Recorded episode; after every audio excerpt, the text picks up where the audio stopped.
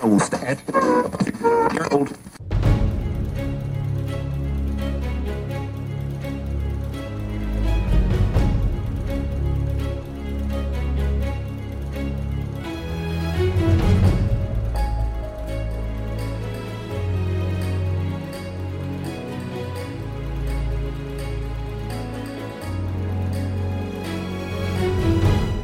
Salut et bienvenue sur Radio Taverne, le canal des bardes. Aujourd'hui, je suis avec Fibre Tigre. Salut Fibre. Salut Bax.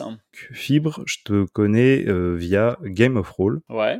Tu as un gros palmarès dans l'univers de l'édition et de la gamification. Et sans être exhaustif, tu es auteur, scénariste et meneur de jeux de rôle notamment de l'univers Aria qu'on peut découvrir dans euh, Game of Roll sur Twitch euh, via la chaîne de Mister MV et également qu'on peut euh, redécouvrir en podcast. personnellement, je l'ai découvert via Spotify la première fois. Est-ce que j'ai oublié quelque chose dedans? Au niveau de ce que je fais, bah, j'ai fait un peu de jeux vidéo. Enfin, j'en ai fait une dizaine d'années. Euh, en fait, non. Fibre Tir, il existe depuis 2011, mais euh, j'étais un être humain avant, puisque j'ai 44 ans. J'ai commencé la fixe, ce qu'on appelle la fiction interactive en 2000. Et j'ai beaucoup euh, travaillé sur le sujet. Et à ce titre, enfin, la société est plus à l'aise avec des gens qui sont très spécialisés. Donc, par exemple, je suis scénariste de film. Ça, ça circonscrit très bien. Je ne suis pas personnellement scénariste de film, mais quand les gens disent ça, ils voient exactement à qui on parle.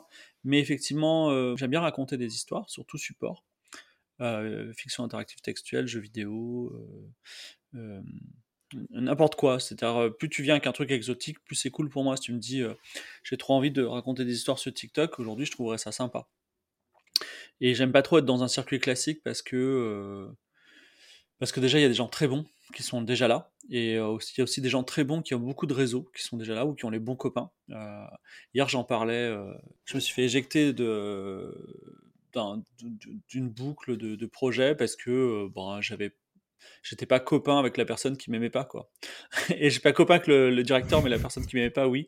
Et euh, là encore ce matin je pressens que j'ai un projet en cours et le décideur il a découvert qui j'étais il a peut-être pas trop envie de travailler avec moi voilà. Euh, parce que j'ai acquis une liberté de ton ces derniers temps c'est-à-dire je dis ce que je pense et c'est pas genre j'ai un problème avec l'autorité et euh, je suis un sale con, mais parfois il faut dire les choses et il faut dire les choses. Et quand il, y a des, il clashs de caractère sur divers sujets, donc c'est un peu compliqué.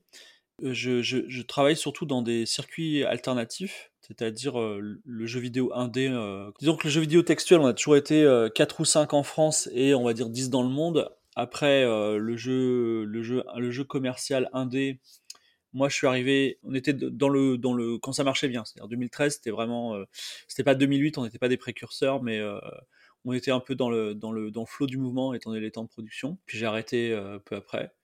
Et là, par exemple, sur Twitch, en termes de jeux de rôle en France, sur Twitch proprement dit, on, est parmi les, les, gens qui ont commencé, qui ont démarré un petit peu la, tendance. Et voilà, moi j'aime bien faire des choses nouvelles en fait, parce que Peut-être parce que j'ai peur de l'échec aussi, parce que quand tu fais quelque chose de nouveau, tu as, l'excuse de rater. Tu dis, bah écoutez, j'ai tenté un truc, j'ai raté.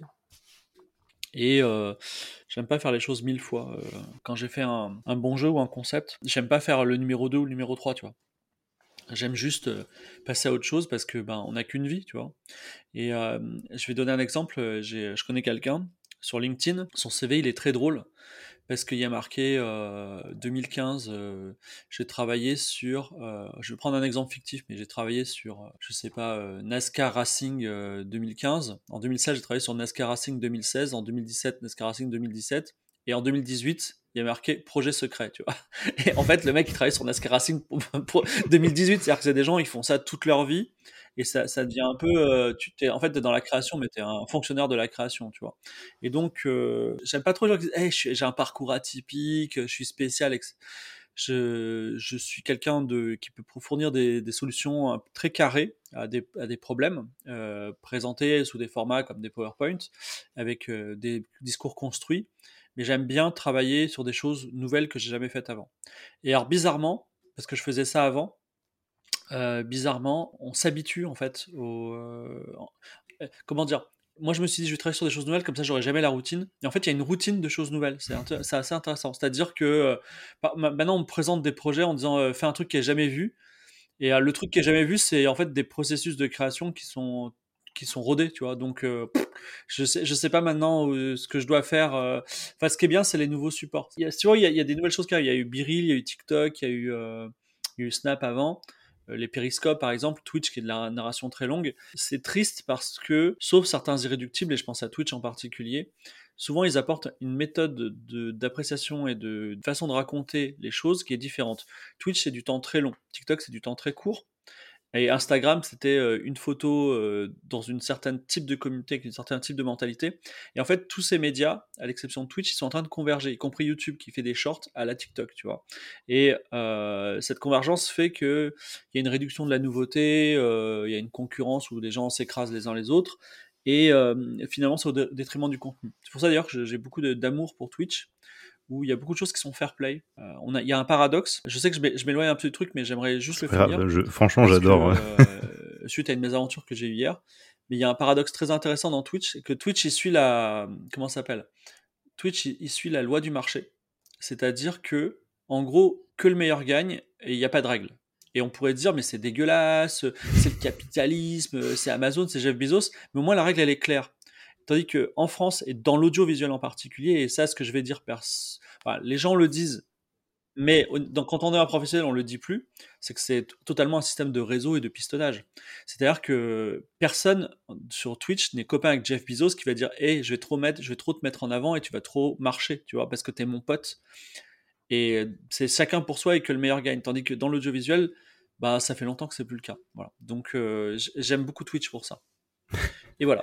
Est-ce qu'au final, t'es pas un peu un ingénieur de la narration avec tout ça Euh, alors, c'est un terme. euh, ingénieur, c'est un terme très compliqué en France parce que c'est un terme de statut. Je suis euh, ingénieur, comme on peut dire, je suis maître de conférence. Et étymologiquement, ça veut dire la personne qui fabrique, qui crée des choses. Pourquoi pas Mais effectivement, si on enlève toutes les dimensions de statut et de, de strates sociales invisibles françaises associées et également de compétences techniques euh, très précises, ce qui est intéressant, c'est que la réponse est plutôt oui. Pourquoi? Parce que moi, je ne travaille pas. je ne sais pas si on peut travailler autrement, mais en gros, je, ne, me mets pas dans un canapé et tout d'un coup, j'ai une idée extraordinaire qui me vient et allez, banco, on y va, tu vois. On me dit, euh, là, j'ai fait une OP euh, western récemment. On me dit, il faut faire un western à partir de cette œuvre. Les éléments signatures, c'est ça, ça, ça. Et en gros, j'ai mes outils sur la table et je, vais assembler une histoire en fonction d'autres outils que je connais. Et aussi, le fait de connaître d'autres œuvres, ça me permet à la fois d'emprunter des, éléments de structure et à la fois aussi de m'en éloigner. Tu vois, par exemple, euh, si euh, demain je fais une OP euh, Les Dents de la Mer, enfin une parodie des Dents de la Mer, il faudra peut-être que je fasse pas trop de références aux Dents de la Mer. Tu vois, enfin, c'est-à-dire que euh, la connaissance d'œuvres précédentes nous permet à la fois de nous inspirer de leurs forces, mais aussi d'essayer d'éviter de refaire la même chose. Alors, pour nos auditeurs qui ne te connaissent pas, qui est Fibre Tigre?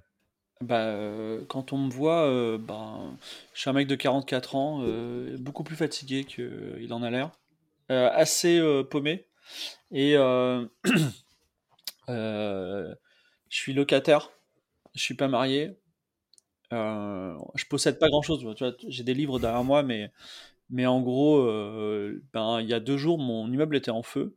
Et je suis sorti, j'avais rien. dû- je me suis dit, oh, j'aurais dû prendre mon porte-monnaie. Quand je suis remonté, j'ai pris mon porte-monnaie. Et donc, euh, je sais pas, je me pose des questions sur. En fait, mon co-écrivain qui s'appelle Vincent Estria, qui m'aide à faire des, des, discours, des, pas des discours, des scénarios, il est aussi très déprimé. Et euh, comment dire euh, Quand on est un homme adulte euh, qui se réfugie dans l'imaginaire et qui est hors des systèmes de Hollywood pour gagner de l'argent ou baiser des meufs, donc ou acquérir du pouvoir ou de la fame ou de l'argent facile, parce que l'argent n'est pas facile là où on est, c'est qu'on est des gens qui se réfugient dans des univers imaginaires. On le fait pour le faire. Et pourquoi on veut se réfugier dans un univers imaginaire? Parce que ben, on est malheureux. Donc euh, essentiellement, souvent les gens qui font ce type de métier sont des gens qui sont très malheureux au fond d'eux. C'est un témoignage qui est assez euh, lourd de sens, je trouve. Voilà, c'est le mien. Et qui est en même temps très touchant. Eh ben, écoute, je te remercie pour ce partage. Euh, je voulais revenir un petit peu justement sur le jeu de rôle, puisque tu parles justement d'imaginaire. Est-ce que c'est quelque chose que tu as découvert tardivement ou est-ce que, en fait, comment t'es tombé dedans finalement? Alors non, j'ai eu de la chance. À 7 ans, c'est trop tôt 7 ans, mais ça m'est arrivé moi dans ma vie à 7 ans d'avoir une tante qui m'a offert pour Noël deux choses qui ont vraiment changé ma vie pour toujours. Premièrement, trois volumes de sorcellerie. Donc il n'y avait pas le dernier, La Couronne des Rois, que j'ai acheté par la suite. Et quand on a 7 ans, c'est très dur parce que sorcellerie, c'est fait pour les adultes il y a des illustrations qui font peur. Mais tu as une espèce d'objet étrange où euh, tu as, des illustrations horrifiques mais qui nous transportent dans un autre monde. Et l'horreur, en fait, ce qui est intéressant, c'est que l'horreur euh, perçue quand on est trop jeune, elle donne de la tangibilité à l'imaginaire. Parce que quand il y a des émotions fortes, euh, l'imaginaire devient tangible. Cela dit, j'interdis formellement à quiconque, je ne les conseille pas, je dis je, vous ne devriez absolument pas montrer des choses horribles à des enfants. Et la deuxième chose que j'ai eue, c'était une boîte d'initiation L'œil noir. Et dans lequel il y avait aussi, euh, à l'époque, un livre dont vous êtes le héros pour nous initier au jeu de rôle.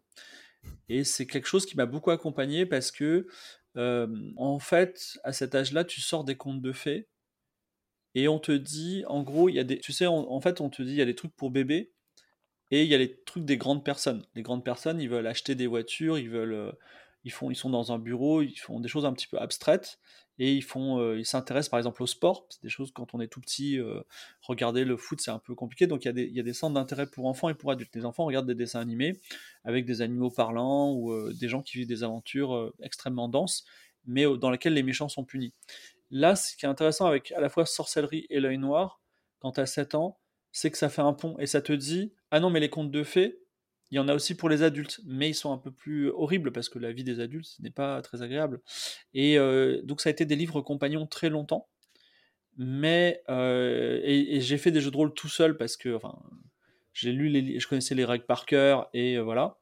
Et entre temps il faut préciser autre chose c'est que moi j'aimais bien les jeux de société mais toute ma jeunesse et mon adolescence et même un peu après j'étais le gars à qui on disait hey, t'aimes les jeux vas-y tu lis la règle et tu nous l'expliques et donc j'ai lu beaucoup de règles. Et d'ailleurs je sais que parfois je lisais la règle et je disais pas tout parce que euh, je trouve que la règle n'était pas très bien faite ou euh, il y avait des choses plus sympas à faire et euh, je disais pas tout aussi parce que les gens ils peuvent pas quand tu leur expliques une règle ils peuvent pas assimiler tout d'un coup euh, donc souvent on faisait des pré-parties et des post-parties. J'ai eu la chance aussi, alors c'était quand? C'était oui, j'avais 12 ans, à rencontrer quelqu'un qui était mon maître de jeu pendant quelques années et qui lui-même a été initié par un autre maître de jeu beaucoup plus âgé. Et en fait, il y a eu un cercle vertueux parce que moi, on m'a, enfin, le, vraiment le premier jeu de rôle auquel j'ai joué, avant de commencer du Warhammer, du Donjon d'avance, c'était du pur freeform, comme on dit. C'est-à-dire, en gros, tu es dans un monde magique, il n'y a pas de règles et tu fais ce que tu veux. C'est vraiment, on était dans le conte de fées euh, déstructuré. En fait, c'est marrant parce que je voudrais aller là. Ça, a été le début de mon existence, mais je pense que c'est la fin du, jeu de rôle. C'est-à-dire, cette espèce de, de truc, on se met autour du feu, on se raconte des histoires et chacun dit, bah moi, si j'étais cette personne, je ferais ça, je ferais ça, je ferais ça. Euh, et, c'est aussi ce que font les enfants, c'est-à-dire on, leur, donne des Playmobil ou des Barbie, et les enfants disent ben aujourd'hui elle arrive, elle fait ça, etc. Donc c'est l'alpha et l'oméga hein, du jeu de rôle. Et entre temps, on met des règles pour pouvoir avoir des enjeux. Et donc voilà, j'ai eu cette chance-là d'être euh, d'être à l'école Freeform. Et souvent les premières expériences, des expériences qui sont très marquantes parce qu'elles nous forment. Et donc moi, effectivement, après, aujourd'hui, mon style de maîtrise de jeu, les jeux que je choisis et la façon euh, dont je conçois les scénarios sont très affectés par euh, ces premières expériences dans le jeu de rôle. on le sent vraiment euh, dans effectivement ce que tu nous, tu nous racontes. On retrouve finalement l'origine de la et l'explication quelque part de la conception du système de Aria que tu nous partages aujourd'hui via Game of Roll. Et euh, d'ailleurs, si je peux me permettre un, petit témoignage, ton histoire euh, me touche un peu parce que, en fait, je me retrouve un petit peu dans ce que tu nous racontes là. Personnellement, j'ai fait euh, l'expérience du jeu de rôle assez jeune aussi. Je devais avoir un peu moins de 10 ans et j'ai un petit frère et en fait nos parents nous ont refusé l'accès à la console de jeu parce qu'en fait on avait la possibilité d'aller jouer à l'extérieur et qu'il faisait beau. Donc, on est allé dehors et j'ai dit à mon frère, eh bien, puisque on ne peut pas jouer sur la console, on va jouer à la console dans la vraie vie. Et ça a commencé comme ça. J'ai fait de mon petit frère euh, le héros de nos aventures.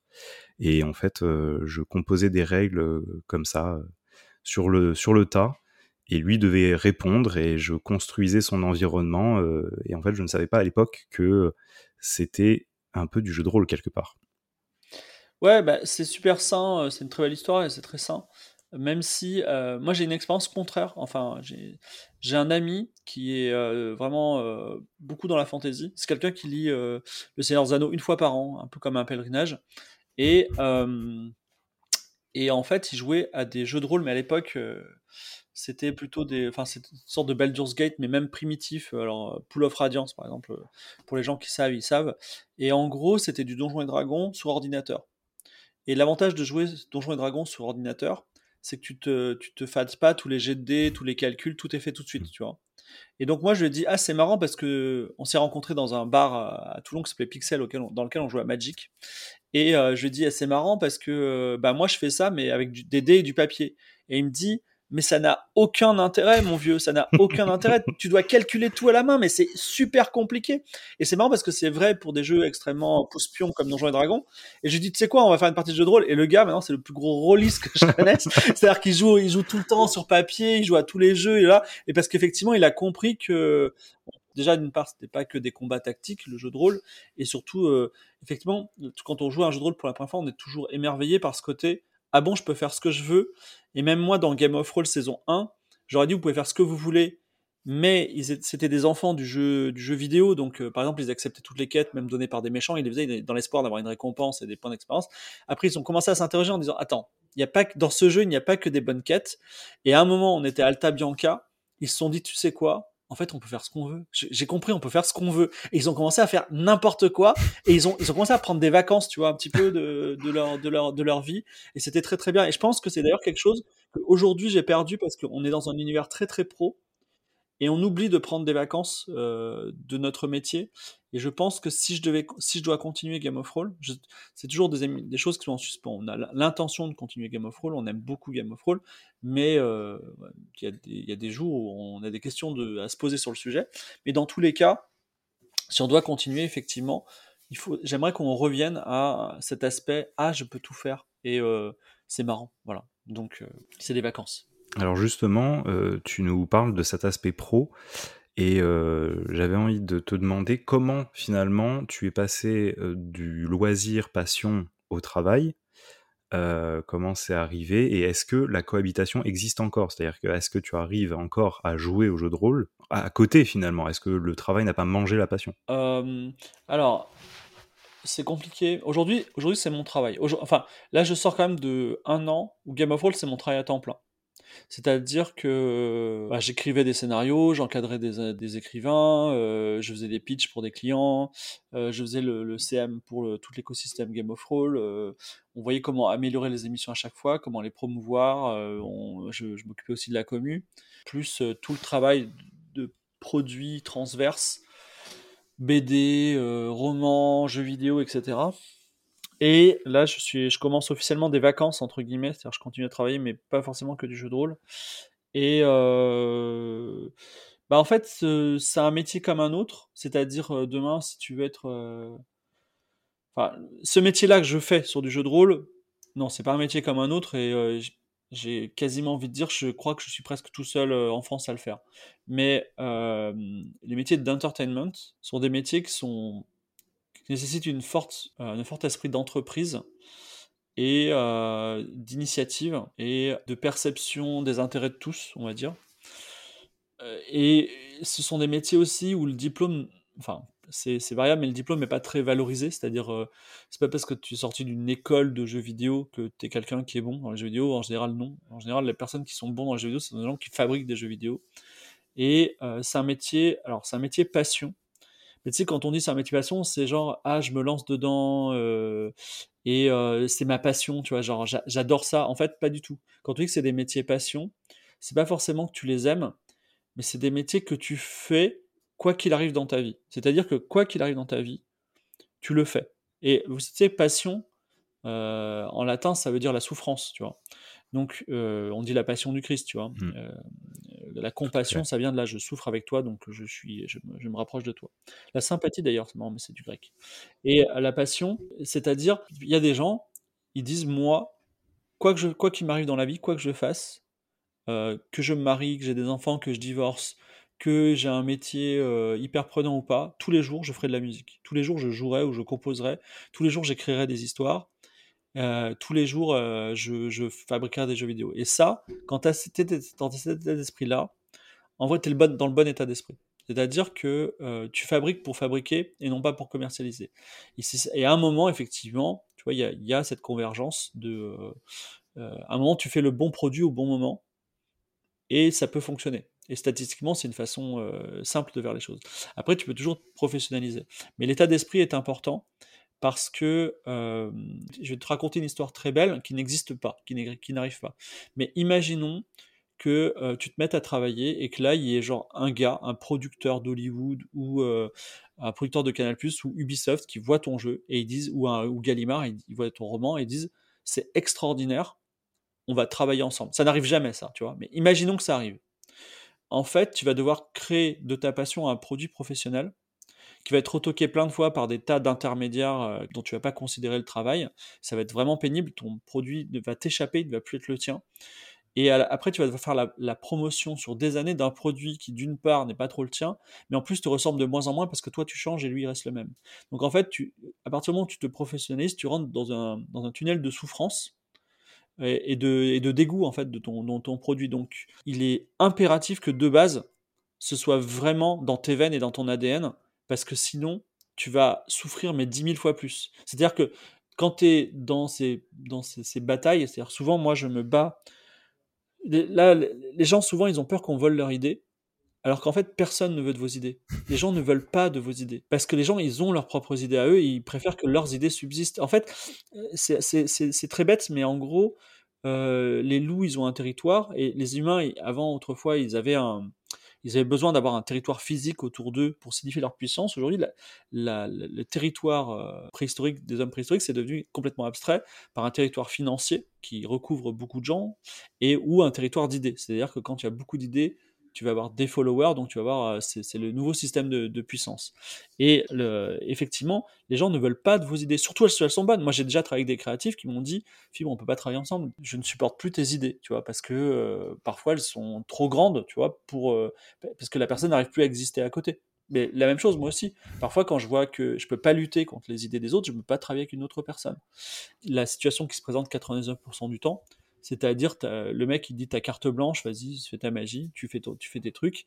Et euh, alors, euh, juste un, une, petite parenthèse, on a eu un raid de Marie Palot, que je salue. Marie, t'es super.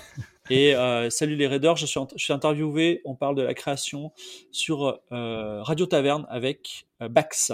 Bax, dont il n'y a pas la caméra parce que comme ça on optimise la bande passante. Je vous fais des bisous à tous. Et ce que je disais, c'est oui, de 89% du temps, en fait, tu es recruté par un, ce qu'on appelle un produceur, c'est-à-dire quelqu'un qui produit des, films, par exemple, ou qui produit euh, des jeux vidéo. Dans le jeu vidéo, on dit producteur. Dans, dans le roman, on va dire un éditeur. Euh, dans le roman, c'est un peu plus. Mais on me l'a fait aussi. C'est-à-dire qu'ils disent ah, Fibre ou machin, euh, ta carte blanche, t'es un génie, t'as une, une commu, vas-y. Tu proposes ton idée. Et là, le mec, il revient et il dit Hier soir, j'ai vu euh, House of Cards. Tu veux pas faire un House of Cards euh, Tu peux pas faire plutôt House of Cards? Parce que c'est vachement bien House of Cards, tu vois. Et euh, les gros, les gens ils te disent, ça, tu vois. Ils te disent ah mais c'est trop bien. Tu sais quoi, ton idée? On va enlever 80% de ton idée, on va garder ça, c'est pas mal, et on va mettre ce qui est arrivé dans ce film de 1960 parce que c'est mon film préféré, tu vois. Et, en gros, tu vas te retrouver toujours dans des situations où le mec qui a l'argent jamais il te donnera la carte blanche. Donc la création professionnelle, c'est vraiment difficile.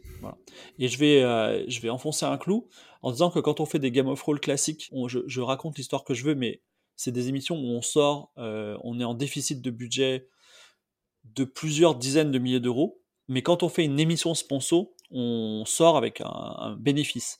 Mais les émissions sponsor, et je parle par exemple celle qu'on a fait récemment avec World of Warcraft, on m'a demandé de faire un scénario. C'est-à-dire j'étais aux ordres en disant oui, oui, voilà. Euh, j'ai dû faire un scénario en fonction des talents autour de la table. Et c'est un scénario qui a été retoqué quatre fois. Ah et un scénario en plus qu'il fallait faire en anglais, euh, l'envoyer au lore master. Euh, et c'est un scénario dont j'ai eu la validation la veille de l'émission. Donc ça a été vraiment des contraintes de travail qui, étaient, qui sont très particulières. Donc de toute façon, dans le milieu artistique, et je, dis, je pense que c'est vrai pour vraiment tout le monde. Si quelqu'un vous dit pas ça, je pense que c'est quelqu'un qui ment. Mais dans le milieu artistique, soit vous faites ce que vous voulez, mais il faut le faire, euh, mais vous n'aurez pas d'intérêt financier. Soit vous faites ce que vous demande votre client, slash le public, slash la tendance slash votre, mécène, etc., ou votre éditeur, votre producteur. Et dans ce cas-là, en fait, vous, pour prendre une expression consacrée, vous êtes dans le rêve d'un autre. En fait, vous accomplissez le rêve d'un autre. Et t'es payé pour ça. Mais pourquoi pas. Alors personnellement, Fibre, en fait, ce, dont tu parles, ça me parle beaucoup parce que à côté du podcast, j'ai une entreprise de communication qui fait de la réalisation audiovisuelle. Les contraintes et les relations dont tu parles, je les ai aussi. et ça m'amène justement à la question cœur, en fait, la raison pour laquelle je voulais t'interviewer, c'est justement ces OPSP qui sont pour moi ta particularité à travers ton, ton actual play cette transformation que tu as réussi du jeu de rôle en support de communication et de, de promotion. Est-ce que c'était prémédité? Est-ce que c'était opportuniste? Et au fond, qu'est-ce que tu en penses en fait Un peu dans le même alignement que ce qu'on vient de dire? Ok, donc Game of Roll, c'est une émission qui a, qui a commencé sur euh, la JVTV, qui est une chaîne qui appartenait à jeuxvideo.com, qui appartient plus largement au groupe Webedia. Euh, Webedia, c'est un peu comme Twitch. Euh, on peut ne pas aimer, mais les règles sont claires. En gros, il faut que tu sois rentable. c'est ça. moi, j'aime bien. J'aime bien ces règles-là parce que c'est pas. Euh, au moins, la, la, règle, elle est claire. Si t'es rentable, tout est possible. Donc, euh, si, si t'es pas rentable, là, ce cas-là, euh, j'espère que t'as des copains. Mais en gros, euh, et très rapidement, on m'a dit ton, ton émission, elle coûte tant. Elle coûte, je veux dire un chiffre qui n'existe pas, mais elle, elle, coûte 3000 euros. Après, elle a coûté 5000, etc. Par, par épisode, elle coûte tant euh, faut gagner plus. Voilà, faut gagner un peu plus et si possible, faut gagner beaucoup plus. Après, il y a toujours euh, de l'immatériel. C'est-à-dire que euh, Game of Roll, c'était l'émission qui apportait des CSP+, qui avait un peu de pognon, parce que c'était une chaîne qui était quand même très très jeune, donc c'était bien d'avoir des gens 25-35 ans. Voilà, 25-35 ans, c'est les méga vieux hein, sur, le, sur le stream. Et également, ça apportait des femmes, ce qui n'est pas rien. Et euh, ça apportait aussi du divertissement. Et aussi des subs. Les subs, euh, c'est vraiment une quantité négligeable en termes d'argent, mais ça permettait euh, de signifier un attachement. C'est-à-dire que c'était quand on faisait des PowerPoint aux sociétés, ça permettait de dire à quel point l'émission marche bien. C'est une émission qui, qui n'a été jamais commercialisée sous Webedia, j'y ai passé trois ans, mais qui était un peu la tête de pont les gens la vendaient mollement. Pourquoi? Parce que parce qu'en fait c'est compliqué. C'est-à-dire que les gens qui ont beaucoup d'argent, je vais prendre, euh, une entreprise qui a beaucoup d'argent, par exemple Renault. Renault, entre le, directeur marketing de Renault qui va faire une OPSP pour les jeunes, il va falloir, pour lui faire faire un, OPSP Renault, il y a un nombre de murs qui sont immenses. Comme, vous savez quoi, on va aller sur Twitch. Déjà, déjà s'il a compris Twitch, c'est un, c'est, un miracle, mais bon, admettons. Ensuite, on va lui dire, euh, donc, on va faire une émission de divertissement sur Twitch. D'accord? Il va me dire, ok. Et déjà, il va commencer à dire, mais c'est pas un spot pub de 5 minutes. Ah non, non, l'émission, elle va durer 3 heures. Quoi On va faire de la pub pendant 3 heures? Ouais, tu vois. Mais déjà, déjà tu vois, c'est, c'est tellement différent du monde de l'audiovisuel à laquelle ces gens ont été formés pendant des dizaines et des dizaines d'années et, ou qui connaissent parfaitement, tu vois. Euh, les metrics, ça va être des viewers. Donc c'est des viewers, une moyenne de gens qui sont en même temps devant la télé, mais pas cumulés parce que c'est compliqué. Et c'est des métriques qu'on voit nulle part ailleurs. Et en plus, on va faire un jeu de rôle. Alors, jeu de rôle, là, c'est le mot ultime qui, leur donne le, coup de semonce. C'est-à-dire qu'ils disent, tu sais quoi, je sais que ça a l'air génial, gars, je te crois. On va plutôt faire euh, Squeezie dans une Renault et euh, je paye à fond perdu, je m'en bats les couilles. Au moins, je sais, pourquoi je paye, tu vois. Et il y avait, ce problème qui avait beaucoup de mal à, enfin, l'évangélisation était vraiment très difficile. Et euh, ce n'est que aujourd'hui on a des OPSP, jeux de rôle, parce qu'en fait, ça fait 6-7 euh, ans qu'on est sur le marché, et il y a tout simplement des gars qui étaient à l'école, qui regardaient ça et qui aujourd'hui sont directeurs marketing. Mais c'est vraiment aussi simple que ça. C'est des gens qui disent, qui nous ont vus petits, et maintenant qu'on est grand, ils disent, eh, tu sais quoi, on va faire un, OP Game of Roll. Mais vraiment, c'est, euh, c'est, ça se passe un peu comme ça. Et c'est aussi ben, des gars, et quand je dis des gars, c'est soit les décideurs finaux, soit les gens de, des agences de com qui ont compris le truc. Mais c'est euh, extrêmement compliqué sinon. Et, même en fait, donc il y a deux types de publicité pour, pour simplifier. Il y a la publicité réclame, c'est-à-dire euh, euh spot de pub, genre euh, bah, une publicité comme on voit à la télé, soit la publicité dite native. Donc c'est un peu ce qu'on fait dans Game of Thrones, c'est-à-dire qu'on intègre un produit dans le jeu de rôle de façon, enfin il est tout le temps là, on le répète, il a de, de l'awareness, etc. Mais la publicité native, c'est très très compliqué. À tel point que le modèle publicitaire de Critical Role, par exemple, c'est pas de faire du natif, c'est de faire, euh, parce qu'ils font des très longues sessions, ils jouent 3 heures et après ils disent allez pub. Et là tu as des publicités qui ont été pré-tournées par les membres du tournage, les, membres de Critical Role, sur les produits euh, qui sponsorisent. Mais on est dans des systèmes, tu vois, de publicité de type réclame, pas parce que c'est plus simple à faire, pas parce que ça marche mieux, mais parce que le, décideur, le client, il sait, il comprend ce dont on est en train de parler. Et en vrai, Game of Thrones, ça fait un an qu'on est en train de se dire Putain, mais en, fait, le délire de pub native, c'est vraiment un délire arty euh, de créatif. En, vrai, il faut, juste dire, aller chez Auchan, c'est la meilleure en scène, tu vois. C'est juste ça et les gens seront contents. Donc, euh, voilà, on, on, réfléchit un petit peu sur, euh, sur comment faire. Aujourd'hui, le marché de Twitch, il a une distribution d'argent, on va dire, exponentielle. C'est-à-dire 99% de l'argent va aux, aux 15 ou aux 20 plus grands streamers de France et j'ai la chance de travailler avec MV, donc euh, on capte cet argent-là. Et puis parfois, je fais des OP où on a d'autres gars, euh, on, a fait, on avait bon, d'autres personnes dans, dans, le truc. J'ai toujours été très, transparent sur mes streams avec ça, mais en gros, on a un budget talent. Je vais prendre un budget talent euh, fictionnel de 100 000 euros, par exemple. Ça veut dire combien on paye les gens autour de nous.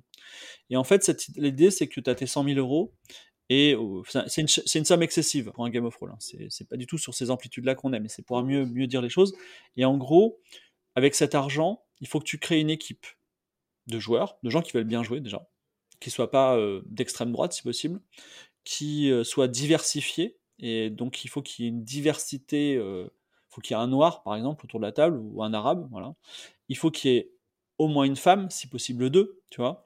Donc là, on, là, on est en train de dégrossir les choses. Et puis après, il y a le fameux rapport rich-coût. C'est-à-dire qu'en gros, tu vas prendre une personne qui, si tu la payes, disons 10 000 euros, elle va te rapporter juste par sa présence 4000 viewers, tu vois, ou plus ou moins, mais c'est pas grave. Donc en gros, c'est identifié. On voit le reach des gens par rapport à leur, euh, à leur caractère bankable. Le client, il n'insiste jamais, euh, si on lui dit écoutez, euh, celui-là, il, rapporte trop peu par rapport à ce qu'il est, par rapport à ce qu'il coûte. Donc il y, a des négos à ce sujet-là.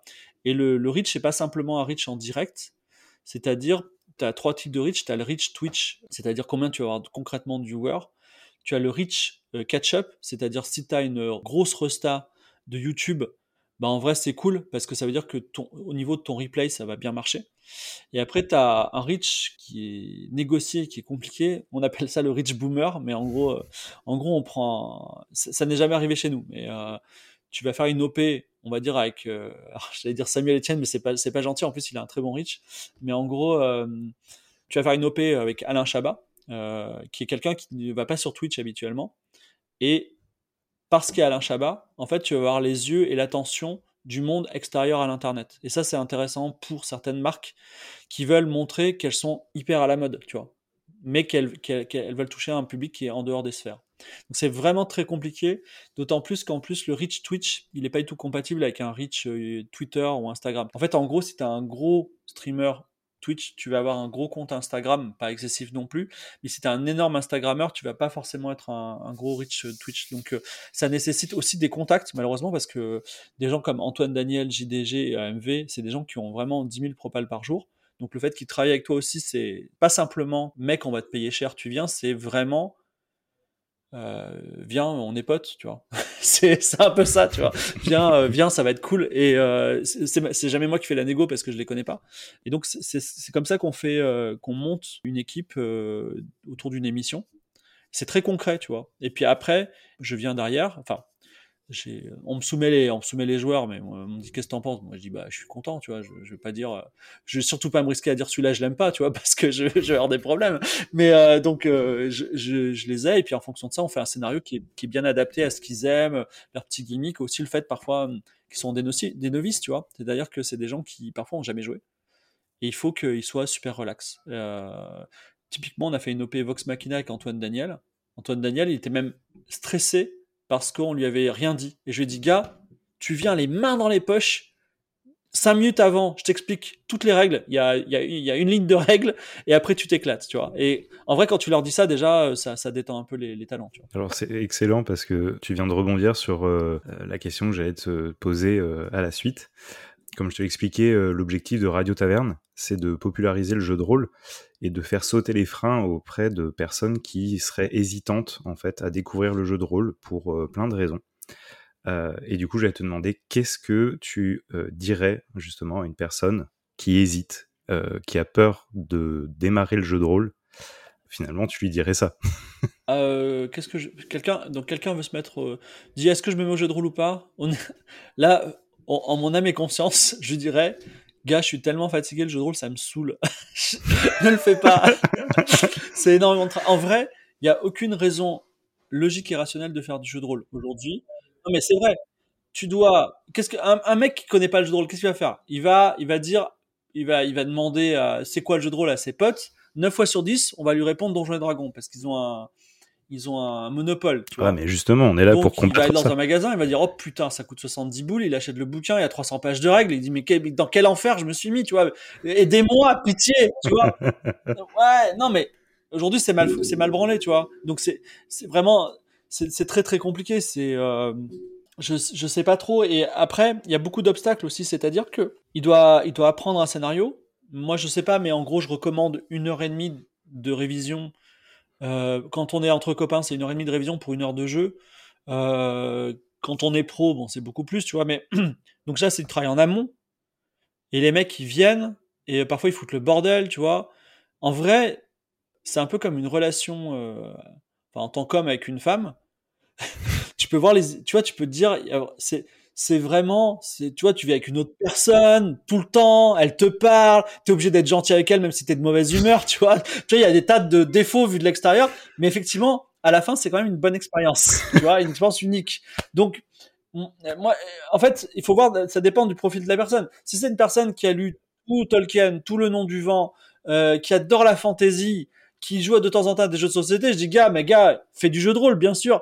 Mais si c'est vraiment quelqu'un qui, euh, je sais pas, il a, les jeux de société ça le saoule, les jeux vidéo il trouve ça débile et euh, je dirais pas fait du jeu de rôle, tu vois. Donc euh, euh, je, suis extrêmement fatigué en ce moment, donc je trouve ça très fatigant le jeu de rôle. Mais en général, je dis, enfin, vous cherchez pas un jeu de rôle, monsieur, vous cherchez de l'initiation au jeu de rôle, parce que vous ne savez pas ce que c'est. Donc c'est le mot clé initiation jeu de rôle, tu tapes initiation jeu de rôle sur Google et en général tu trouves ton chemin. Je vais, donner un autre exemple. Moi par exemple je suis euh, extérieur au monde du GN. Je n'ai jamais fait de GN et euh, je, vois, le bonheur que ça peut être, mais je vois aussi l'enfer de se réveiller maquillé euh, à 3 heures du matin dans une tente qui fait très froid au milieu d'une forêt humide, tu vois. Ça, je ne veux pas le vivre, par exemple. Et, mais, mais il paraît que c'est génial, tu vois. Et les gens, tu vois, tu pourrais interviewer un gars du gène qui dira, mais c'est extraordinaire, vivre des aventures. Moi, je préfère parler du pire. Et comme ça, je dirais, tu vois, je dis, c'est chiant, hein. Vous savez, tout ce que je vous ai dit pour le jeu de rôle, c'est super chiant. Et pourtant, il y a des gens qui font ça tout le temps. Donc, comme ils sont pas fous, il y a peut-être des moments où c'est joyeux et heureux, et effectivement, il y a des, il y a des bons moments. Mais euh, aujourd'hui, euh, si je fais, moi, je fais des jeux de rôle avec des amis, c'est un bon moment de passer le temps quand je pars en, vacances avec quelques amis, c'est une bonne façon de passer une soirée. C'est une sorte de, on se raconte des histoires. Mais euh, c'est un, comment dire, c'est un loisir euh, qui nécessite beaucoup de travail. Euh, je suis désolé. Donc ma réponse c'est googler Google initiation GDR. Ok.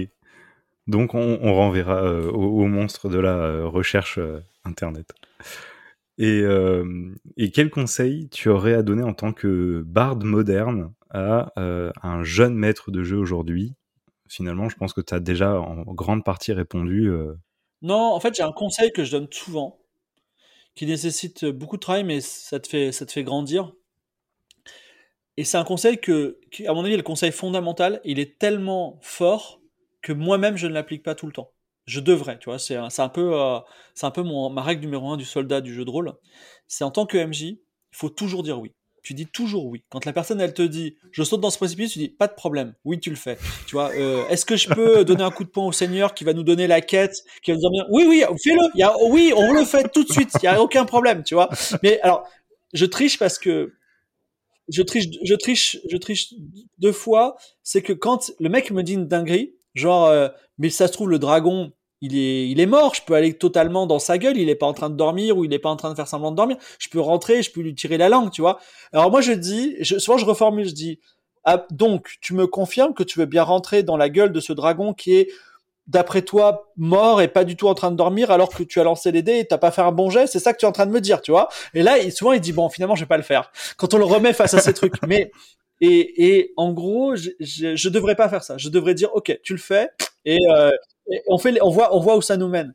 Et donc, le, je pense que le maître de jeu ultime, c'est un gars qui dit oui. Moi, j'ai des contraintes de temps et j'ai des contraintes de scénario aussi.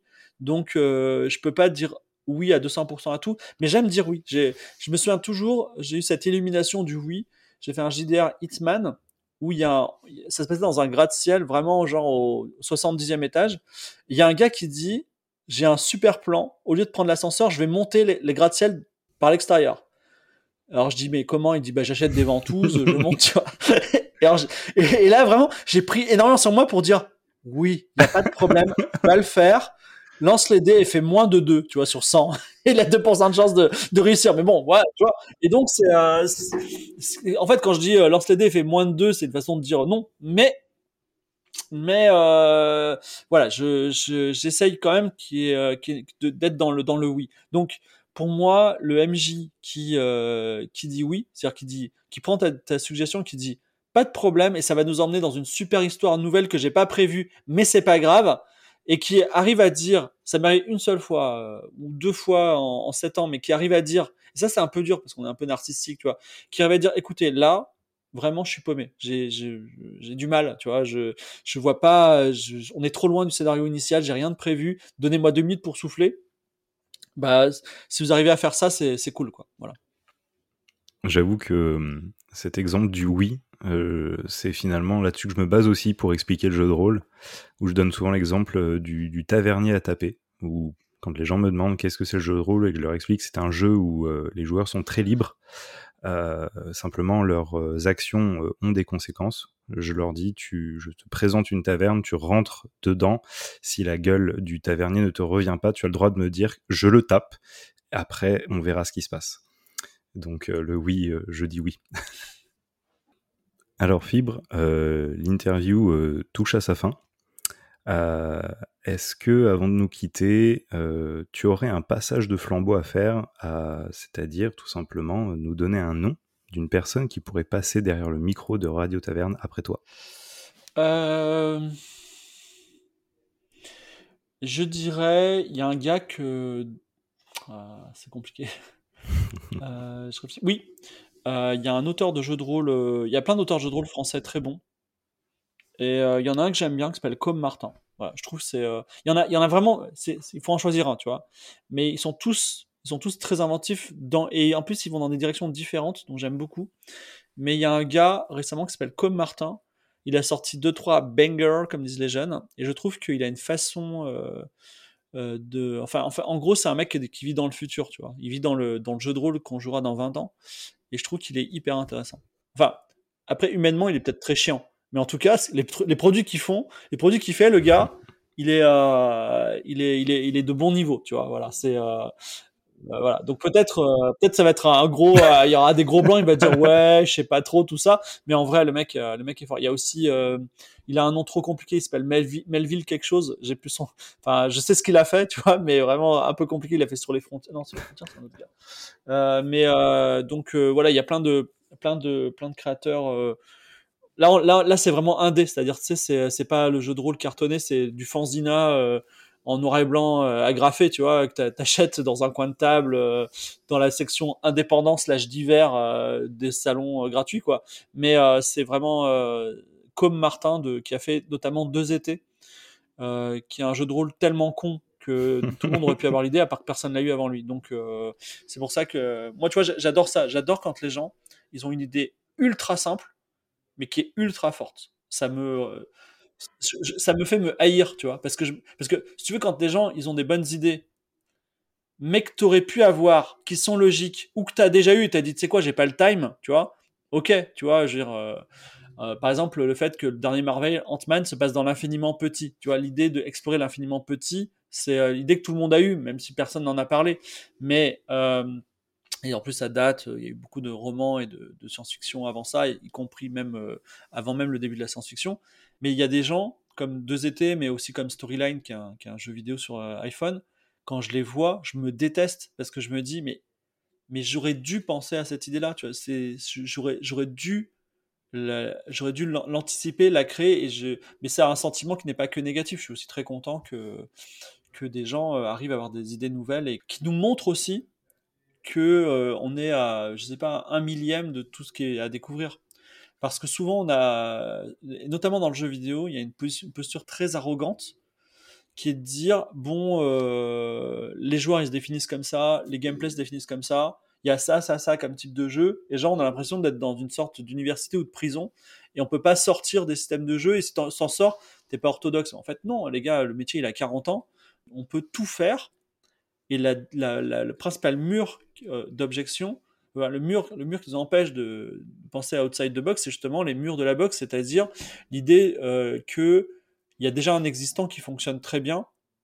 Et en général, les gens ils disent attention quand tu fais pas quand tu fais pas ce qui existe déjà, surtout dans un écosystème où il n'y a pas de propriété intellectuelle sur le gameplay, euh, où tu es encouragé à, plagier pour réussir, tu prends d'énormes risques, et souvent tu te plantes d'ailleurs, quand tu fais des choses de façon non orthodoxe. Mais euh, de temps en temps, tu touches la lumière et tu, découvres des nouvelles, des nouvelles voies qui sont soit euh, extrêmement poncées, par exemple euh, le, third person shooter, qui sont moyennement poncées, je pense à, au RTS. finalement, les RTS, il n'y en a pas tellement, ils sont pas tellement différents, ou qui sont pas du tout poncés. Je pense à Lemmings. Lemmings, c'est un jeu vidéo qui sort.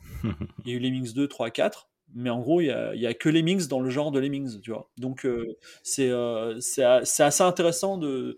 Il y a encore plein de jeux à, créer et j'espère que, que de mon vivant, j'en verrai d'autres. D'ailleurs, je recommande euh, d'aller voir ton dernier post, ta dernière question sur LinkedIn à ce sujet-là. Ouais, parce que moi, alors, ma commu découvre que je fais des posts sur LinkedIn, mais ouais, merci. Tous les jours, je fais un post sur LinkedIn, les gars. Eh bien, euh, Fibre, euh, merci beaucoup pour cette euh, interview. On est bon? Ouais, et puis merci beaucoup à ta commu d'avoir suivi aussi. Finalement, en fait, c'est une, diffusion en avant-première du podcast. voilà, exactement. Je, te remercie, je te remercie d'avoir été avec nous. Ouais. Et je te souhaite ben, un bon vent. en tout cas, la commu a noté que c'était Radio Taverne, tu t'appelais Bax. Et euh, ils vont écouter, j'imagine, les autres, les autres volumes. Merci pour tes questions. Avec grand plaisir. Bon, je te fais des bisous, salut Bis Fibre, merci d'avoir été avec nous. Et quant à toi qui nous écoutes, tu peux découvrir, si ce n'est pas déjà le cas, Game of Roll sur la chaîne Twitch de Mister MV. J'espère que cette interview t'a plu. Si c'est le cas, n'oublie pas de soutenir le podcast en lui donnant la note de ton choix. Et n'hésite pas à me donner ton avis, tes retours, via le compte Instagram de Radio Taverne. En attendant, je te dis à très vite pour une nouvelle rencontre. C'était Bax derrière le micro. À très bientôt!